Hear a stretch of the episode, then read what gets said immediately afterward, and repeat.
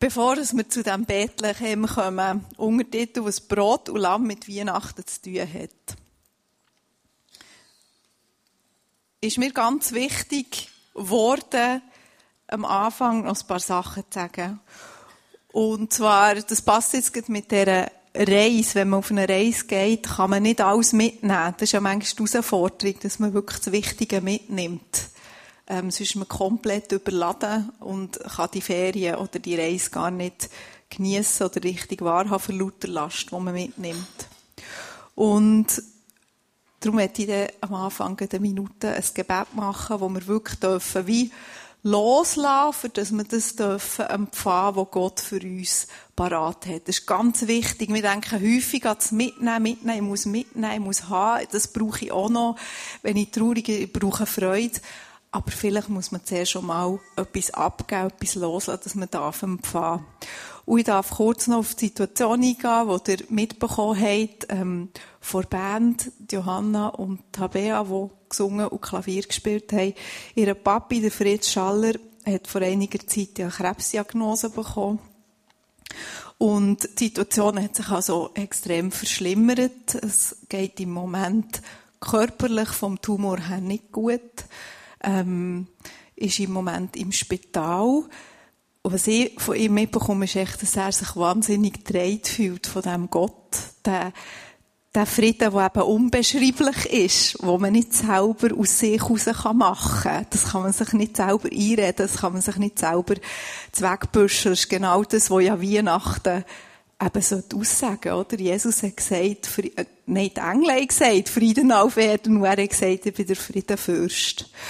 Und mir ist das ganz fest, Entschuldigung, mir ist das ganz, ganz fest eingefahren. Bekannte von uns, ähm, hat der Mann von meiner Kollegin hat eine Krebsdiagnose bekommen, die jetzt noch in Abklärung ist. Also, ein Tumor ist gutartig, der andere weiss man nicht, da kommt jetzt die Biopsie noch, äh, wird gemacht nächste Woche.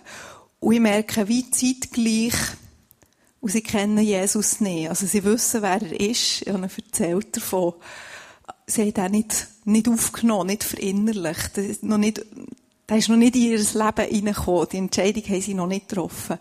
Und ich merke, wie fest, dass das einen Unterschied macht. Und zwar nicht im, der Fritz hat auch Schmerzen. Der Fritz ist auch traurig. Der Fritz hat auch nicht gehen. Wir auch nicht. Wir wollen das auch nicht. Und merken, auf der einen Seite, wie das Leben eigentlich so ein Geschenk ist, ein wertvolles, jeden Tag, jede Minute, jede Sekunde, aber es ist noch etwas mehr da. Es geht über unser Leben raus. Es hat eben mit seinem Leben zu tun, mit Jesus Leben. Und genau, das habe ich am Anfang wollen, wie euch mitgeben, sie sind mega dankbar, Fritz und Vreni, für alle Gebete, für das Mittragen, für das Mitdenken. Und ich werde jetzt gerade eine Minute uns Zeit nehmen, für dass wir genau die Sachen Gott können in die Hänge legen. Dass wir sie nicht müssen am Boden hingern oder wo immer, sondern mit uns ihm in die Hänge legen. Dass wir dürfen Empfangende sein heute Morgen. Genau. Teilt uns sogar symbolisch wie die Hänge umkehren, sagen, ich tue das jetzt in Gottes Hänge hineinlegen. Und wir eine Minute Zeit nehmen, dass ihr das machen Mit all euren Gedanken, Sorgen, Wünschen, das Gepäck, bevor wir jetzt nach Bethlehem gehen.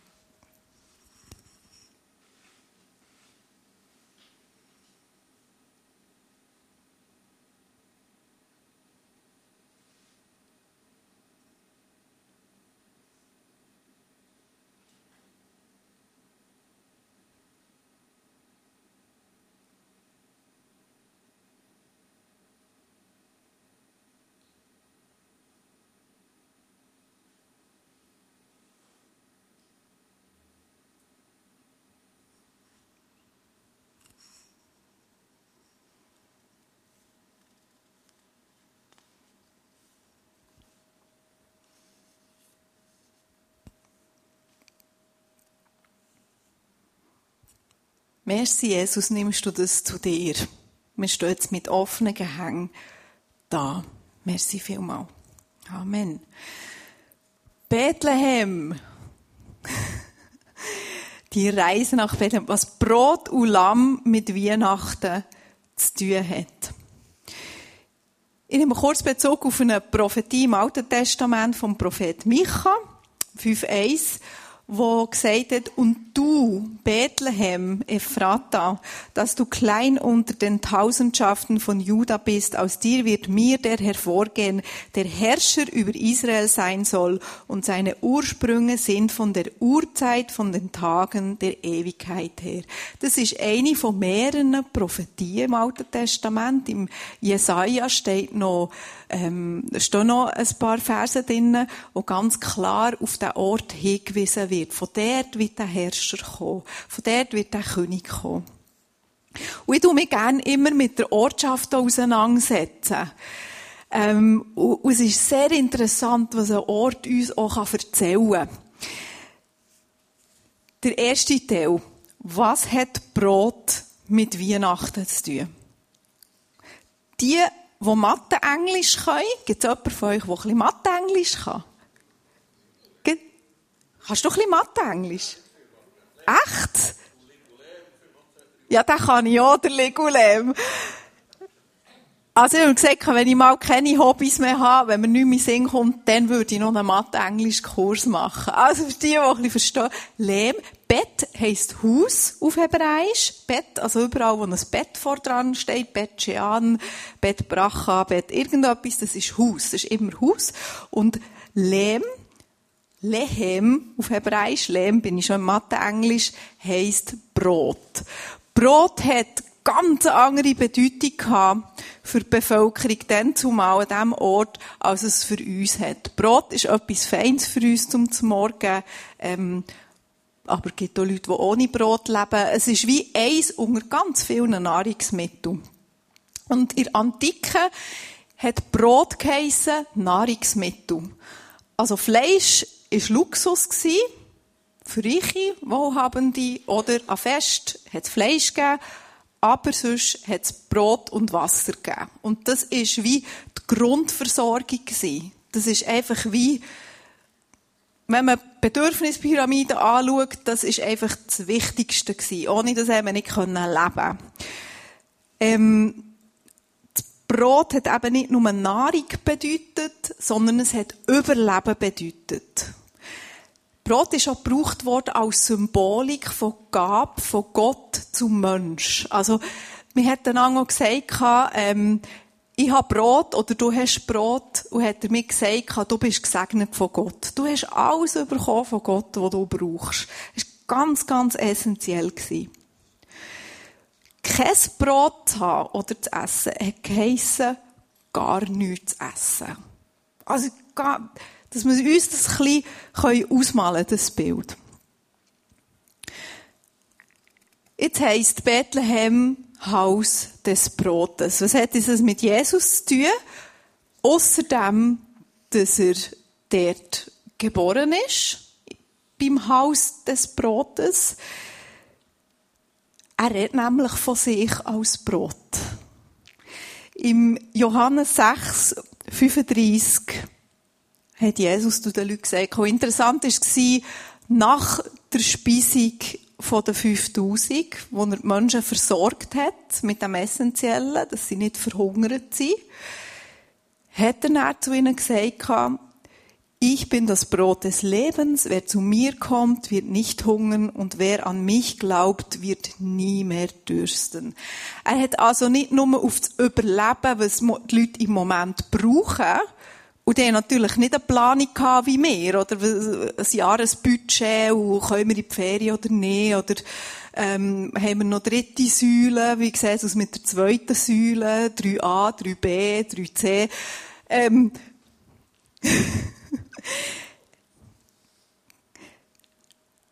sondern es ist darum gegangen, habe ich heute das, dass ich überleben kann? Punkt. Er nimmt darauf Bezug und sagt, ja, das ist gut, seid ihr versorgt worden. Ich schaue zu euch. Aber nicht nur für euren irdischen Körper, nicht um zu überleben jetzt, sondern für das Leben in Ewigkeit. Was denkt ihr, wie die Reaktion war von den Leuten?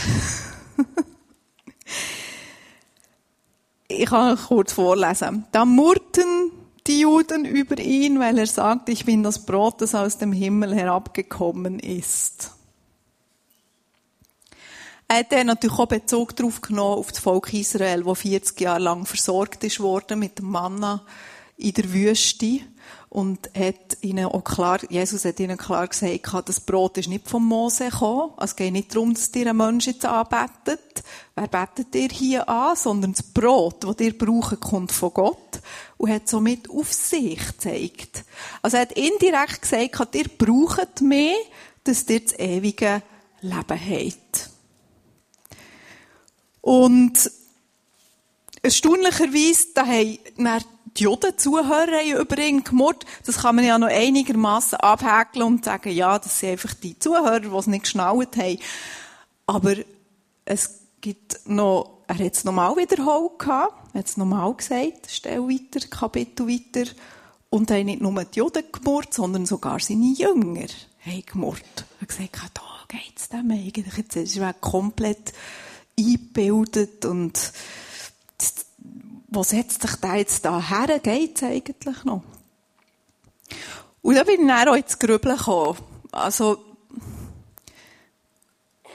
wie fest erkennen wir es manchmal nicht? Das Brot, das Jesus ist für unser Leben. Es ist ja immer einfacher, beim anderen zu sehen, was der nicht böckt und was er nicht schnallt. Das ist, da sind wir so gut drin. Also wir kennen sofort, dass der andere etwas nicht erkennt. Das ist, also, ist einfach so. Da muss man gar keine Studie beamen. ist so. Das ist in uns Menschen drinnen. Sofort schnell. Und aber dann auch die eigene Betroffenheit zu und sagen, wo ist denn das Brot von Jesus, wo ich vielleicht gar nicht offen bin, wo ich so beschäftigt bin mit dem Nächsten, wo er so dran ist, dass ich es gar nicht erkenne für mich selber, dass Jesus mein Brot ist, mein Versorger ist.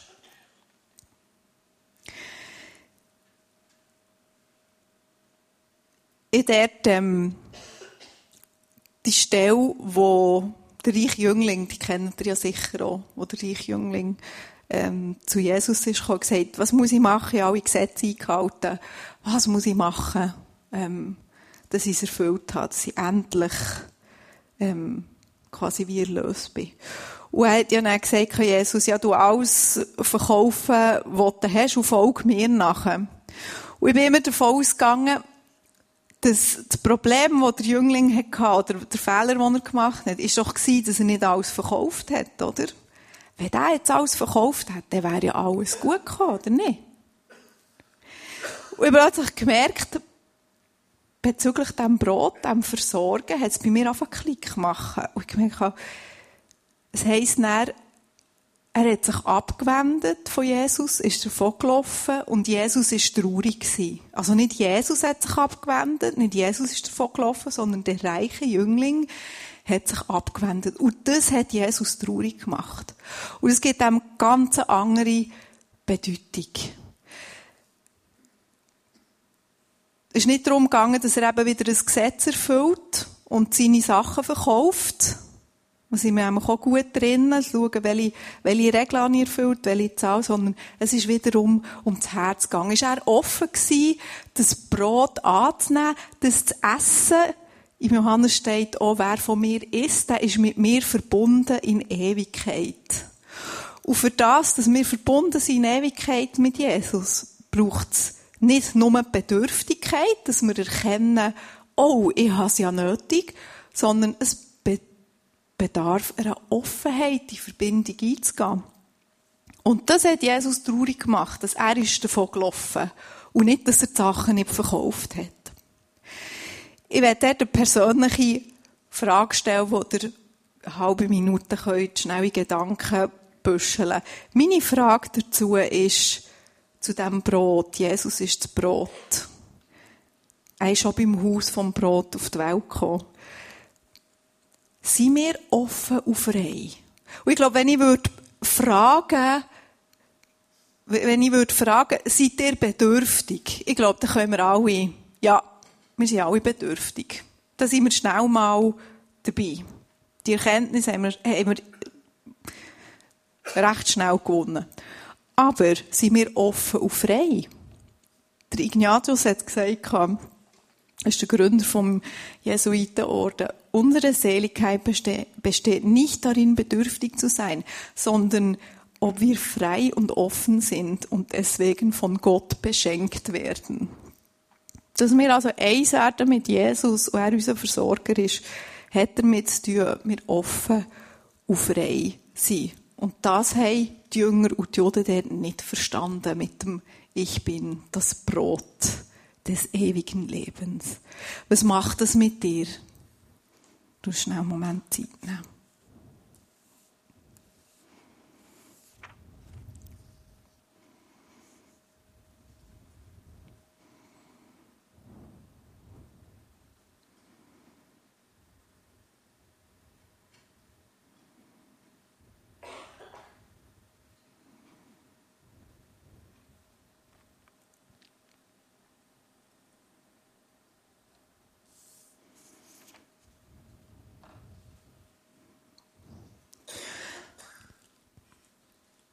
Ich glaube fest, dass dort nicht einfach die Entscheidung gemeint ist, ob ich mich für Jesus entscheide.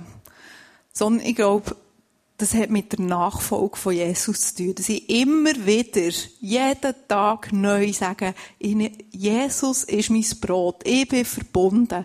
Das beeinflusst meine Gedanken, meine Gefühle, mein Lebensstil. Jeden Tag ist ich Jesus. Und was passiert? So wie bei Brotvermehrung. Es bleibt nicht bei dir, sondern das Brot hat sich nicht nur bei Jesus vermehrt, bei diesen 5000, sondern es wird sich bei dir vermehren.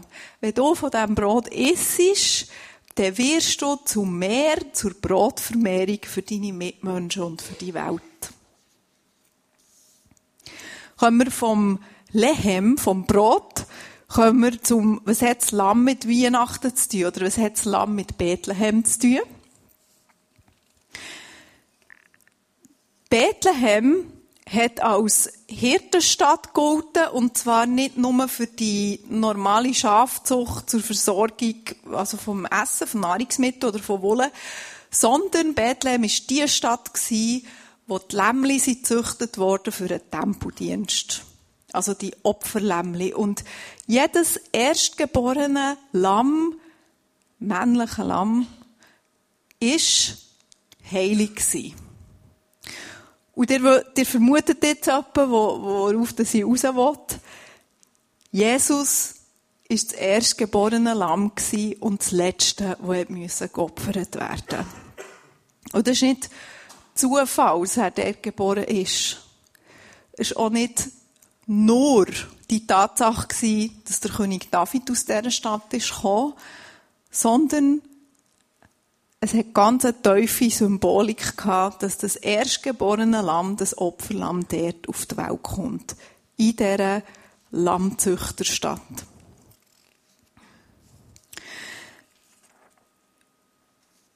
Ich nehme dort Bezug auf, wo der Johannes, der Täufer, Jesus das erste Mal erkennt hat als das, was er war.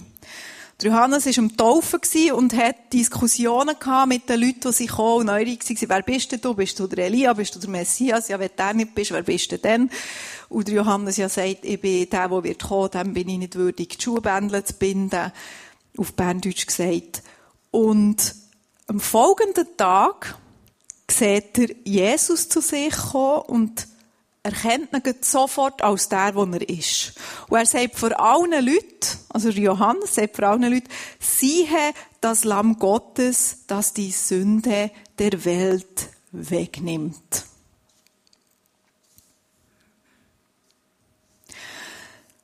Interessanterweise hat nach dieser Begebenheit die Leute ihm einfach anfangen nachfolgen. Also der Jesus, Jesus hat dort seine ersten Nachfolger auch gefunden gehabt. Er hat nämlich, der Johannes, am darauf folgenden Tag, hat er es nochmal gesagt, also Jesus ist nochmal zum Johannes gekommen und der Johannes hat nochmal gesagt, ähm, siehe, das ist Gottes Lamm.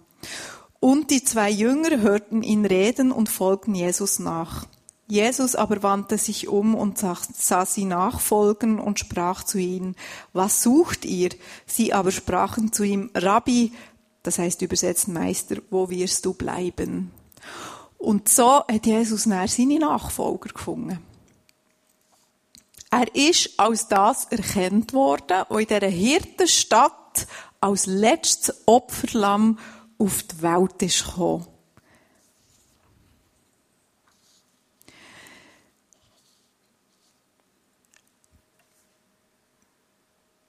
Und ihr merkt, es hat aus dieser Offenbarung, was Jesus ist, in einer Situation sagt er, nachdem er 5000 versorgt hat, ich bin das Brot vom ewigen Leben. Die Leute haben murren, gesagt, geht's dir eigentlich noch? Bist wahnsinnig geworden?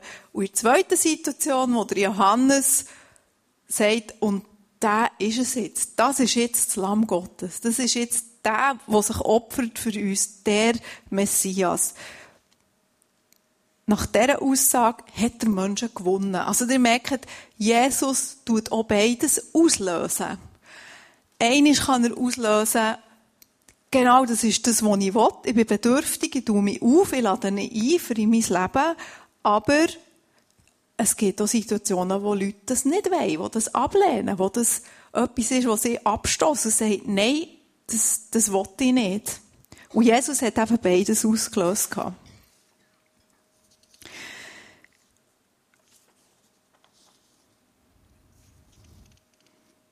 Gehen wir jetzt auch noch in persönlichen Teil hinein. Auch bezüglich Weihnachten, oder? Wenn wir so die merken, wie die Welt, unsere Umgebung, und wir selber merken das sicher auch, so die Sehnsucht nach, nach Frieden, nach, ähm, jetzt ist der gut, oder nach Ruhe, Vergebung, Gerechtigkeit, durch das so, so viele Informationen an uns herkommen und wir so viel erkennen, was losgeht in dieser Welt, steigt das Bedürfnis irgendwie mehr. Und ich merke das auch jetzt auch in der Situation von unseren Bekannten, die, die die Diagnose bekommen haben, hin und her sind, wie sie auch im, im irdischen Leben jetzt natürlich ganz vieles am Abklären sind und am Machen sind und jetzt müssen wir einfach noch geniessen, so viel, dass wir geniessen können. Und auf der anderen Seite merken sie, irgendwo kann es ja nicht sein, dass er fertig ist. Ist denn er nicht etwas, es müsste doch noch mehr sein, es müsste doch noch weitergehen. Und merken die Theorie vom, jedes Ende ist gut, oder alle Wege führen nach Rom, oder? Dass, dass die Theorie nicht aufgeht. Sie merken, es, es spielt eben eine Rolle, was du hier auf der Erde entscheidest. Irgendwie fangen sie das an zu böcken. Sie hat eine ganz interessante Aussage gemacht, meine Bekannte. Die hat gesagt, ja, das kann doch nicht sein, oder? Es gibt einen Menschen, der so ungerecht lebt auf dieser Erde. Es kann doch nicht sein, dass, das, dass die Person mit allem davon kommt. Und sie glauben jetzt an, an, an ein Leben nach dem Tod. Einfach nicht nach einem christlich fundierten Verständnis mit Himmel und Hölle, sondern sie sagt, es gibt nur gute Kräfte und man kommt dann immer, alle kommen in, in Himmel an einen guten Ort. Und irgendwie merkt sie, ui, der geht irgendwie nicht auf, oder? Was ist denn mit der Gerechtigkeit? Das ist auch in uns innen. Das kann doch nicht sein, dass du irgendwie kannst leben wie du willst und nachher, so. Und ich habe gemerkt, Jesus will dort Brot geben. Jesus will dort Frieden geben. Und das Schlimme ist nicht, wie beim reichen Jüngling, irgendein Gesetz, eine Vorgabe, ein, ein Einhalten von, von, von, einer, von, einer, von einer einem Opfer, ich muss jetzt das opfern, ich muss jetzt das geben, ich muss das verkaufen, sondern das, was Jesus am meisten traurig macht, ist einfach das Abwenden und das Weglaufen.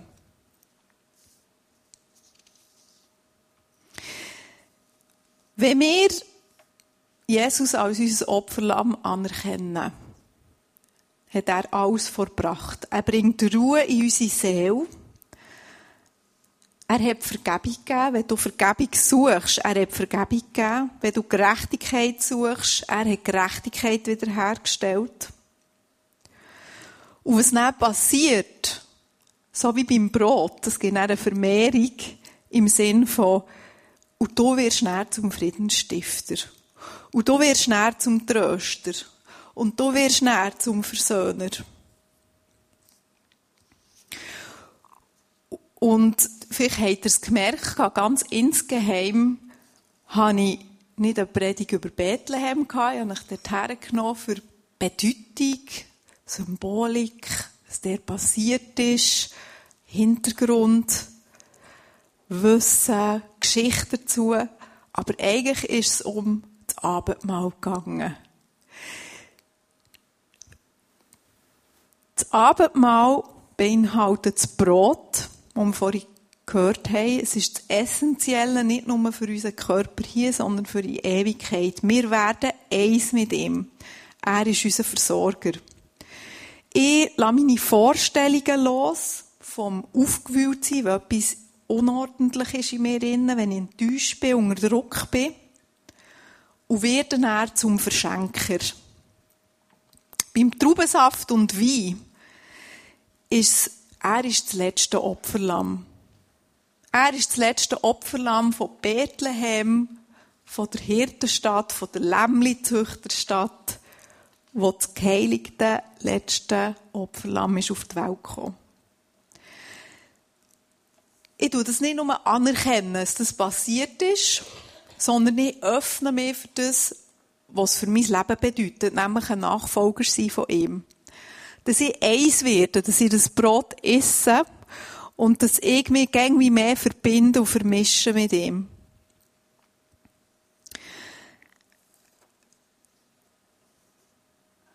Wir werden es jetzt so machen, dass wir zuerst ein Lied werden hören. Dem dürfen wir zulassen.